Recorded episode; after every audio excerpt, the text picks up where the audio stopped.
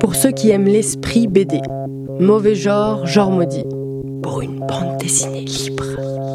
Des mots illisibles, des sortes de nomatopées, un divertissement facile et paresseux. Épisode 3. J'avais envie de raconter une anecdote qui implique une autre personne. C'est une anecdote dans laquelle, à un moment, la personne me dit qu'elle veut pas que je raconte un truc, un autre truc, dans lequel elle est impliquée. Eh ben, je lui ai demandé, et elle n'a pas envie non plus que je raconte l'anecdote.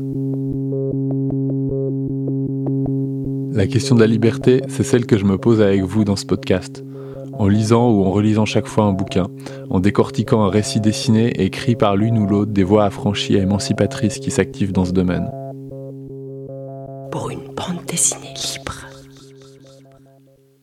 Parfois, l'écriture consiste à prendre des bouts de vie pour façonner des morceaux d'une histoire un peu différente. Comme auteurice, quand nos proches sont impliqués, quelle liberté est-ce qu'on s'autorise? Est-ce qu'on se sent contraint par un devoir de loyauté envers eux? Ou envers les faits? On garde ces questions dans un coin de la tête. Le livre qu'on ouvre ensemble est sorti il y a quelques années. C'est une fiction, mais son autrice s'est inspirée de sa famille et plus particulièrement de son frère. Elle dit que sa motivation de départ, c'était simplement de faire rire ses parents, leur permettre de regarder une situation qui prête pas à rire de manière nouvelle. L'angle qu'elle choisit, il est résolument burlesque. Les personnages sont franchement comiques et les couleurs éclatantes. Finalement, d'un sujet parfaitement sérieux, elle fait une drôle d'histoire.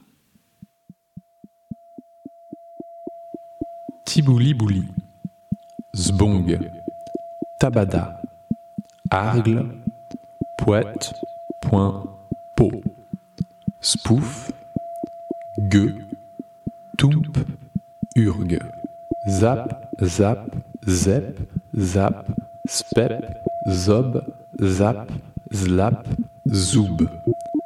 Emily Glison, Ted, Drôle de Coco. Tipili Pili, Bilib.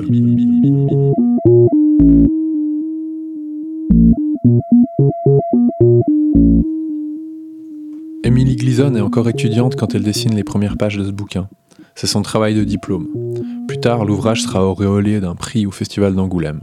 Elle continuera à publier des livres chez différents éditeurs en développant un style toujours plus explosif, faussement mal dessiné, mais authentiquement dingo. Dans son ouvrage de la collection BDQ, elle réécrira l'épisode de l'Arche de Noé, dans une version qu'elle décrit elle-même comme zoophile et misanthrope. Mais bref, ce qu'on a entre les mains, c'est son premier livre. L'objet est de taille moyenne, souple avec des rabats et un dos carré. C'est imprimé tout en couleur. Dès la couverture, la gamme part dans tous les sens. Il y a une dominante, c'est le fond blanc sur lequel toutes les couleurs viennent se poser. Le papier intérieur, il a une petite matière bien agréable, et sur la couverture, on a un petit laminage qui donne une sorte de texture douce. Les personnages sont dynamiques et en mouvement.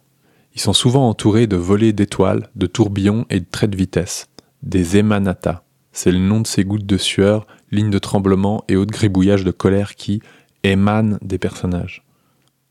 Il y a un réveil. Il sonne. Puis une main se pose dessus. Ted est debout, nu. Son corps se répète sur les lignes de la page et au fur et à mesure, il s'habille. On le suit dans sa routine du matin, comme on va le suivre plus tard dans sa routine du midi, du soir, du lendemain. La vie de Ted est organisée par des sortes de protocoles. Il a des habitudes qui sont pas négociables. Ça donne lieu à des scènes qui reviennent durant tout le bouquin. C'est un peu l'expression des manies de notre protagoniste. Mais c'est aussi simplement des chouettes blagues récurrentes. Il y a entre autres cette scène de la place de Ted qui revient tout le temps. La jambe droite de Ted s'élance dans le métro. Une passagère y est assise. Il arrive devant elle, il lui lance C'est ma place. Elle lui dit Pardon? Il insiste. Vous êtes à ma place. Elle comprend pas. Mais tous les sièges sont libres, monsieur. On a une case de flottement. Il la regarde avec insistance. La passagère s'en va en colère. Elle lui lance gros pervers pendant que Ted s'assied tranquillement à sa place. Emily Gleason dessine toutes sortes de formes, souvent assez minimalistes, avec une ligne régulière mais accidentée. Elle a une manière toute particulière de remplir entièrement la planche dans un assemblage qui ressemble à un fatras d'éléments multicolores et tumultueux. Le miracle et l'habilité, c'est que l'œil a aucun mal à s'orienter lors de la lecture. Une fois commencé, on déroule la bobine et tout s'enchaîne de manière étonnamment fluide.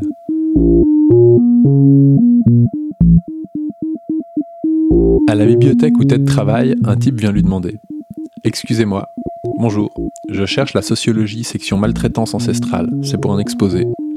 De tête, il lui sort Gauche, droite, gauche, gauche, tout droit, à votre droite, vous y serez. À midi, il court au Wack Donald d'en face. Bonjour Mariam, je voudrais un. Elle finit à sa place. Triple cheese, bacon sauce, mayo extra fritos et un coca.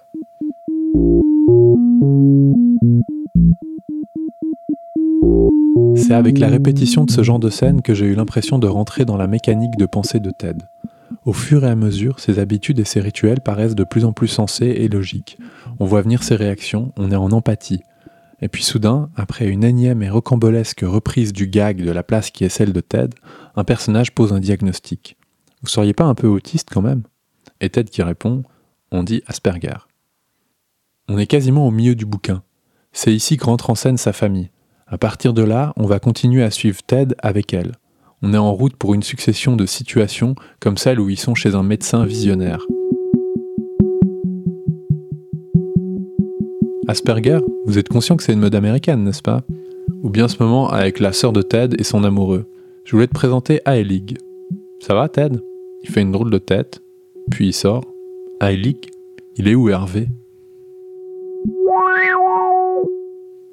Quand j'ai lu le bouquin, j'avais été mis au courant. On m'avait dit que c'était de l'autofiction, qu'elle faisait un bouquin sur son frère. Du coup, j'ai lu toutes ces scènes en me disant Ah oui, ça, ça doit être du vécu, ou bien non, ça quand même, elle a dû inventer. Évidemment, ce qui est rigolo dans cet exercice, c'est qu'on n'est jamais certain.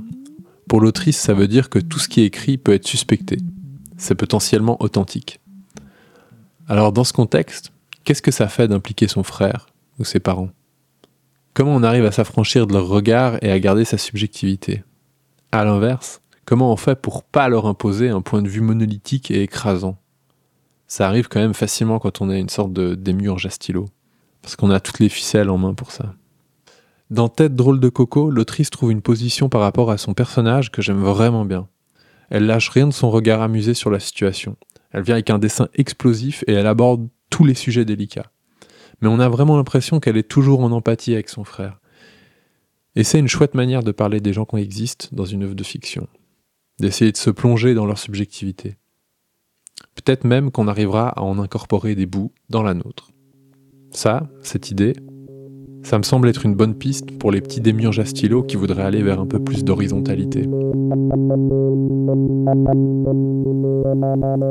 Dans notre prochain épisode, on s'intéressera à un livre dans lequel l'auteur met aussi en scène des membres de sa famille, mais pour faire de la science-fiction et imaginer un monde où l'horizontalité est devenue la norme. C'est ma place. Mais c'est ma place. Non, c'est pas ta place. Si, c'est la mienne. Non, c'est pas la tienne. Si. Non. Si. C'est ici qu'on referme le bouquin d'Emily Gleason. Toutes les citations et les descriptions qu'on a entendues viennent de Ted Drôle de Coco, publié aux éditions Atrabile en 2018. Chez le même éditeur, on trouve notamment une partie importante de l'œuvre d'Alex Baladi, qui a jamais cessé de travailler au décloisonnement de la bande dessinée.